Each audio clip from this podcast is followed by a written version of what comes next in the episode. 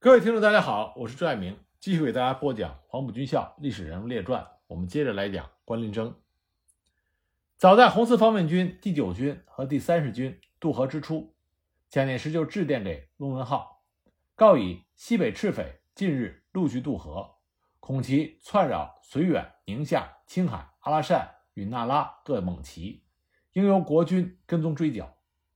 蒋介石的这个电报已经隐约表达了。他对于阿拉善旗等蒙旗防务的重视，随着红军通过宁夏打通外蒙的战略意图进一步的表露，阿拉善、额济纳等蒙旗的地位更加的凸显。蒋介石也开始明确的提出，内蒙国防之筹备应置重兵于绥宁。此后，蒋介石也开始具体的筹划在阿拉善等蒙旗驻军的问题。一九三六年十月上旬，关麟征二十五师进驻中卫之后。红军攻打宁夏的计划受阻，开始向东撤退。为了摆脱追剿之敌，红军有意地制造出将前出石嘴子进攻阿拉善等蒙旗地区的假象。蒋介石随即分别电令给张学良与朱绍良，告以残匪北窜，此时石嘴子与定远营两地最应注意占领，应令马鸿宾全部直接占领石嘴子，以断残匪东窜之路。对定远营，则由兰州方面派队占领，明确表达了由中央军驻守定远营的计划。西路红军进占河西之后，也有从河西进入阿拉善、额济纳两蒙旗，在接通外蒙的趋势。与此同时，日本在阿俄两旗的活动已然成猖獗之势。阿俄两旗的紧张态势，使蒋介石认识到由中央军直接驻防阿拉善与额济纳两旗的紧迫性。此后，随着东西两路红军进一步的被隔断，中央军在宁夏防守的压力也已减轻。十月下旬，蒋介石致电给驻守宁夏中卫的关麟征，要求他率领二十五师一部进驻定远营，同时告以应准备将来派兵一营或一团之数进驻额济纳旗，应派员与该旗王公僧民切实的联络与宣传，并从调查入手。凡自定远营至该旗沿途经过的道路、地形、村民、人口、粮食、风俗，都应详细记录。同时要求严整军纪。这封电文充分地反映了蒋介石对中央军进驻阿拉善等蒙旗地区的关切与重视。在接到了蒋介石电令之后，关麟征以该师七十五旅驻守中卫，自己则率师部与七十三旅开赴定远营。此时，七十三旅刚刚经历了苦战，还没有充分的休整，部分官兵对进驻定远营颇有些微词，所以蒋介石特别电令朱绍良接济二十五师特别费三万元，为临时津贴及士兵的补助费之用，同时勉励师长关麟征，称其戍勋边疆，名垂史册，有厚望也。所以，七十三旅在十月底从中卫开拔之后。一路经石空四堡、广武城、叶生堡、洋坊、三关口、长流水及教坝等地，于十月十六日进入到定远营。由中央直接派遣军队驻防阿拉善旗，这在蒙旗历史上尚属首次。那么，南京国民政府此举无疑具有重要的标志性意义。首先，它有利于改善南京国民政府与阿拉善旗的关系，增强边疆地区的内向之心。为了减少入驻的阻力，使中央军能在阿拉善旗长期的驻扎，蒋介石一再的叮嘱关麟征说：“递到定远营时，对该旗王公应特别敬重联络，并馈赠礼物，如手枪及步枪及食物等。将来往额济纳之准备，如骆驼、骡马等，亦随时购备，不要贪便宜，而与当地官民以恩惠为要。”关麟征遵照蒋介石的意思。严格的约束官兵，并且主动帮助达里扎雅训练和整治阿拉善旗的保安队，协助旗政府维持当地的治安。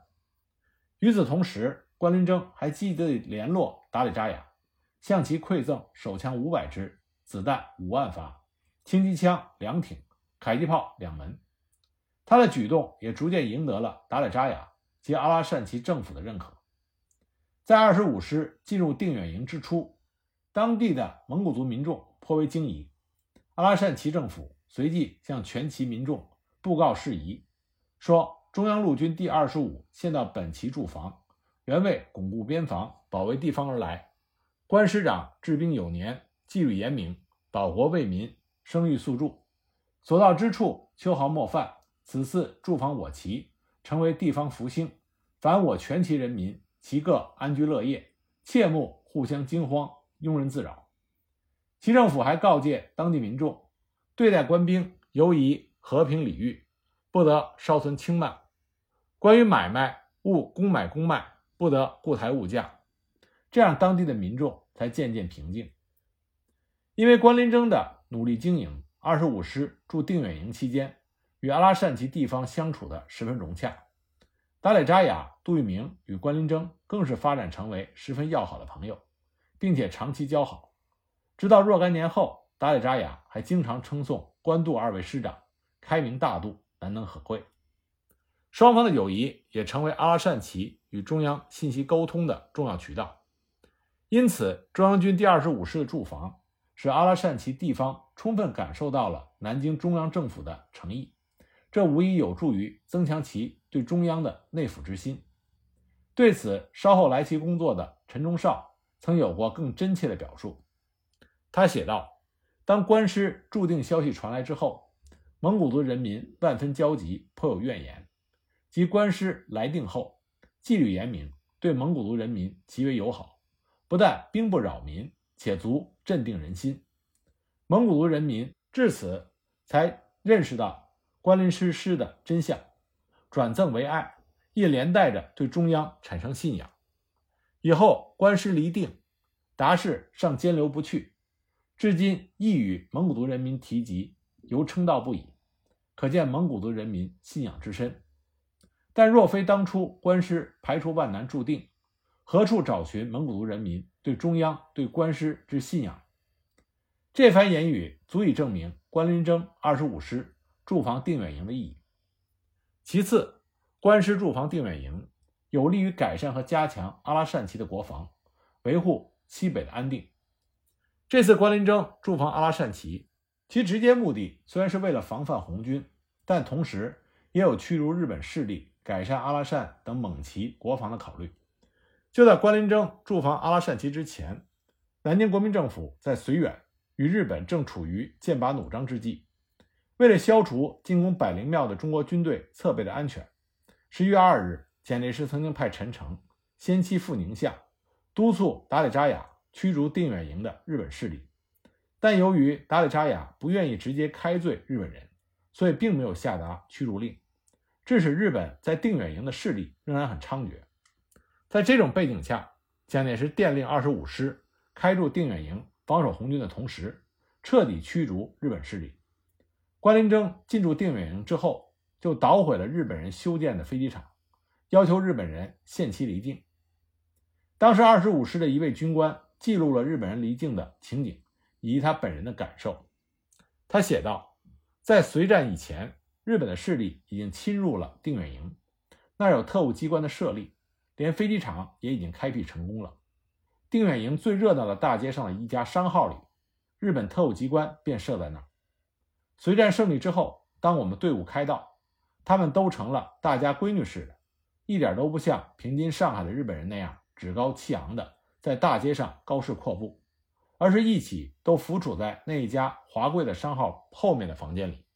也许有人传授了他们明哲保身的学说，免得和我们这些野蛮的兵士们接触，免得因为发生什么误会而给他们造成什么不幸的事件。正在惊异于日本人的不上街露脸，更令人奇怪的事情又继续出现了。日本人都跑了，日本人抛弃了他们一切东西，坐飞机跑了。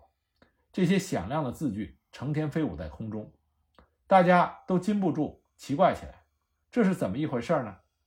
真的，日本人全体都乘飞机分批离去定远营，洋麦、汽油之类的东西还遗留少许没有运走，其余日本的什么都离去定远营了。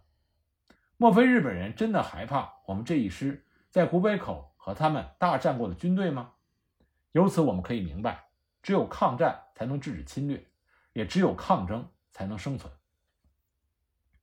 日本人逃离定远营之后，蒋介石再次指示关麟征，要求他在该处筑碉堡，严密防守。为了进一步改善阿拉善旗的国防，蒋介石还不断的要求关麟征注意搜集阿拉善旗的国防情报。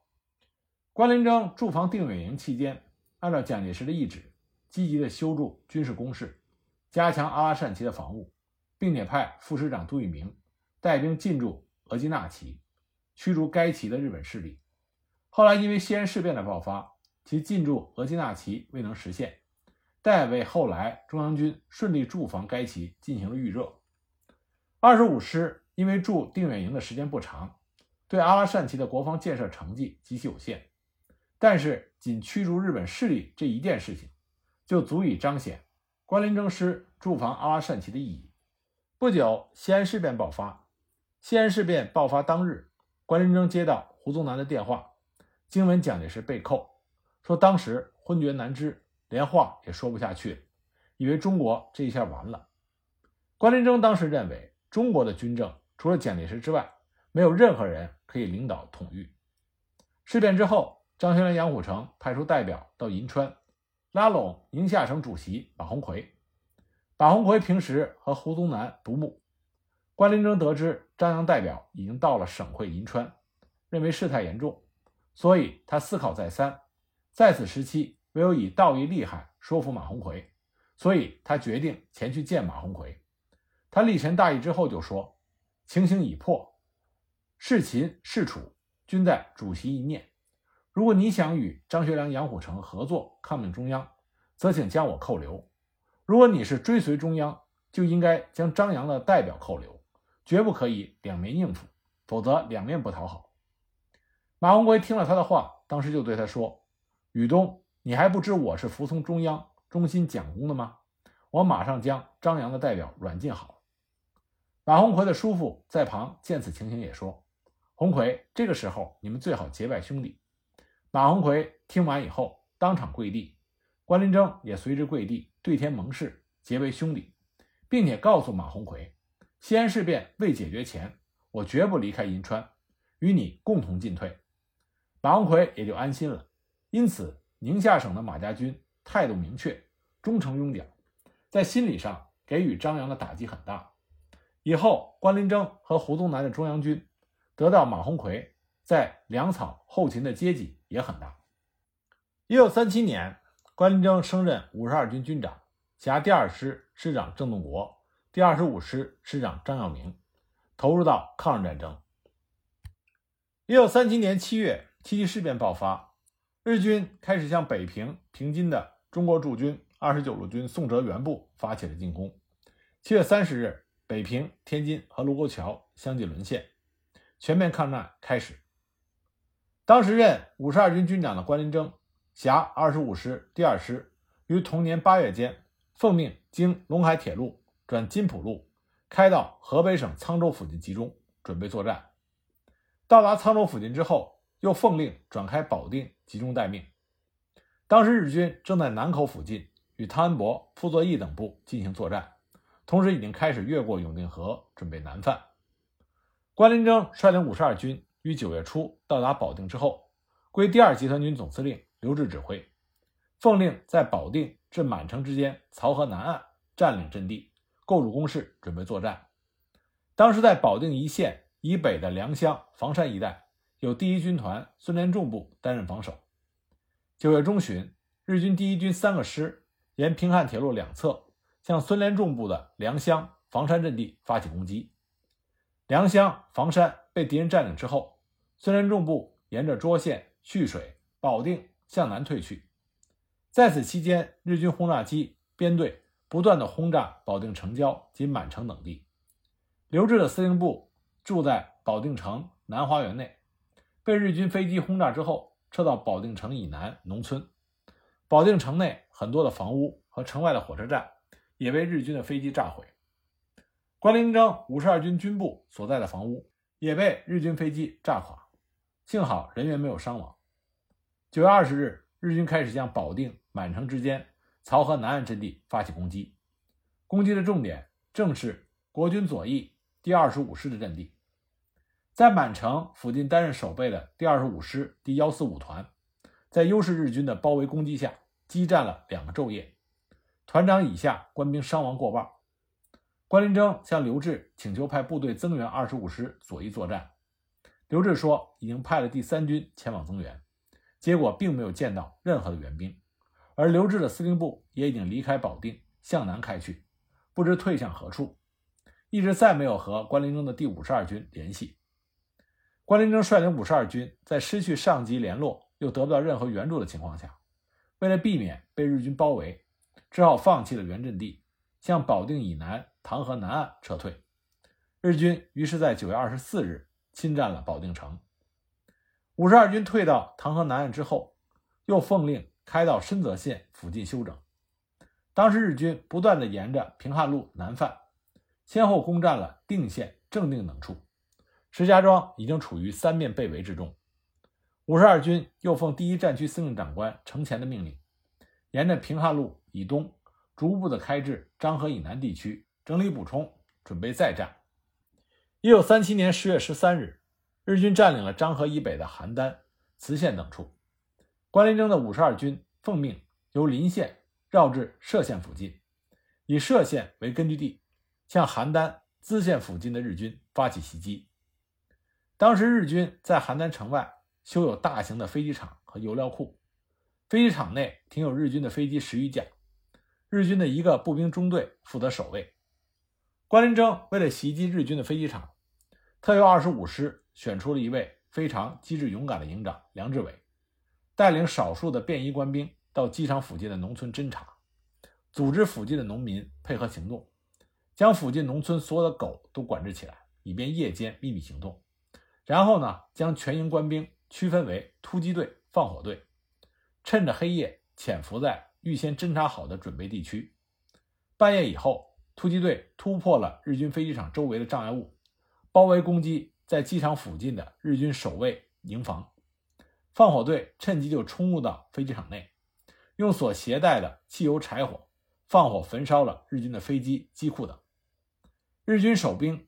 被国军包围队包围攻击，无法救火，一时之间火光冲天，爆炸声震耳欲聋。在邯郸城内的日军害怕受到国军的伏击，不敢出城战斗，只好用枪炮盲目射击。而国军梁志伟营完成了烧毁日军飞机任务之后，安然撤退。十余架日军飞机完全被国军焚烧炸毁。第一战区司令长官程潜查明证实这项胜利之后。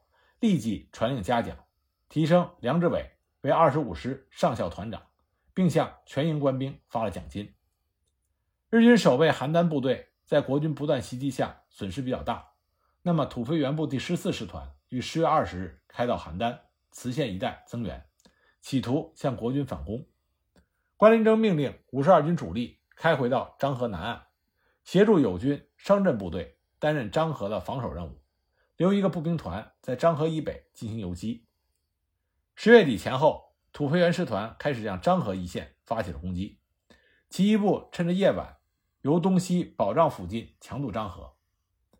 关林征当即指挥第二师和第二十五师的一个旅，趁夜就包围攻击日军在河南岸的部队，同时命令第二十五师在河北岸留下游击的那个步兵团，在团长曾谦的指挥下，趁夜在河北岸。由西向东，对日军河北岸的炮兵阵地和后方部队猛烈的侧击。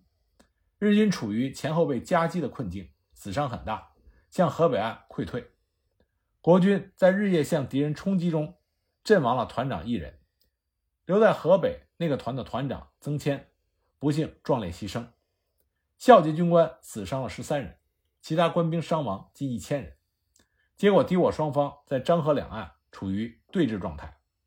五十二军因为伤亡较大，奉令开到黄河北岸新乡等处整顿补充。漳河南岸阵地由其他友军负责防守。随后呢，关林征奉令率领五十二军先开拔到郑州附近休息一周，又开到耒河附近整理补充。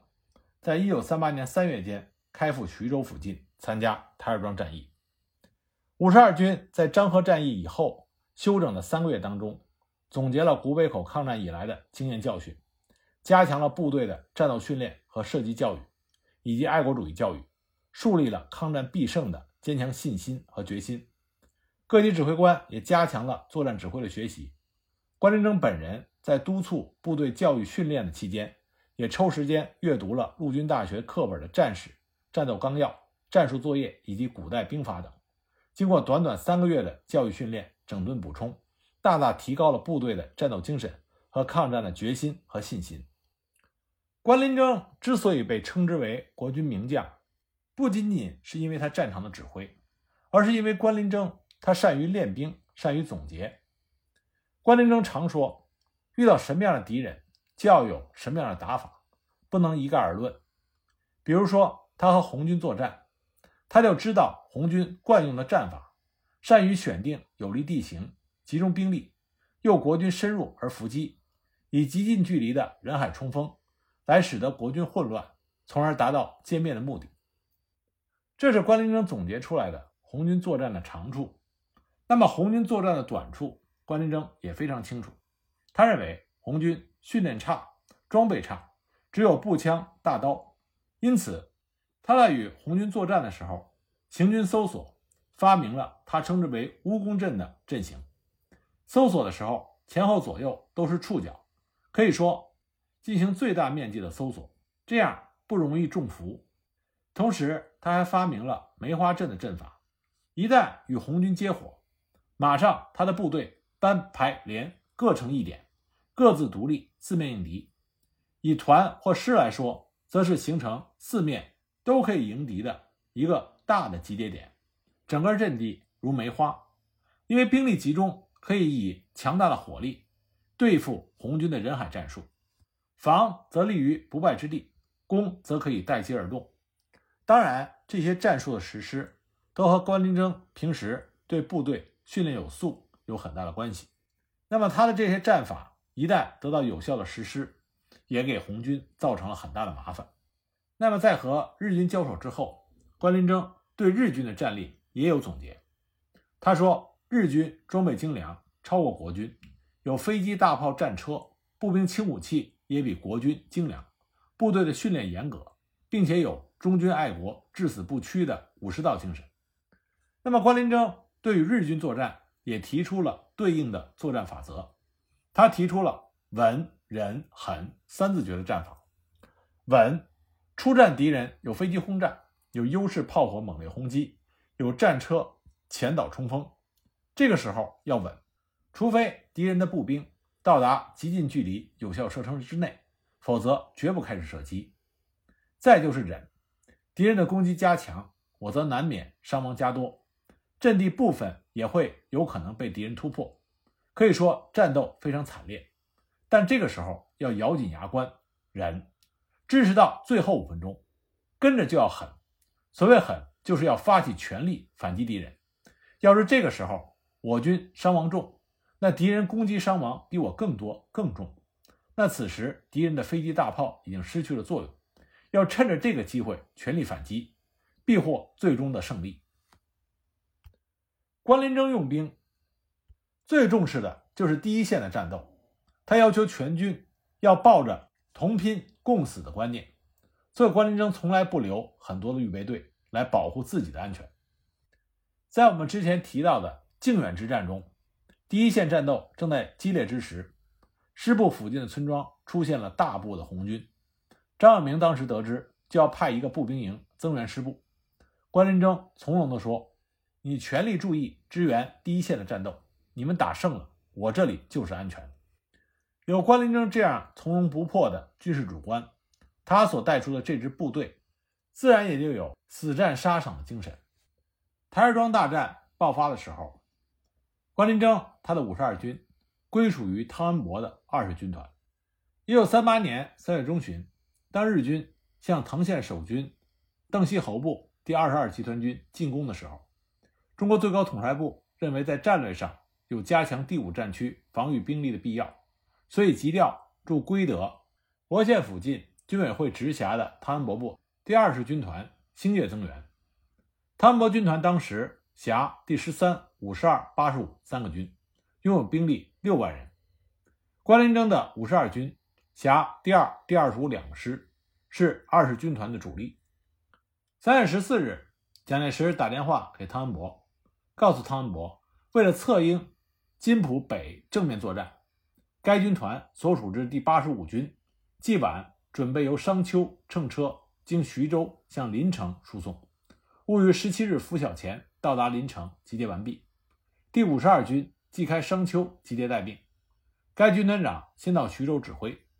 同一天，汤恩伯回电报给蒋介石、李宗仁，电报中称，肯以本军团全部调津浦北段出击，避免分割零碎使用，以一战局而度分散或作无代价之消耗。后来，汤恩伯再次致电报给蒋介石，报告八十五军的行动方向，并且请求调五十二军开赴徐州待命。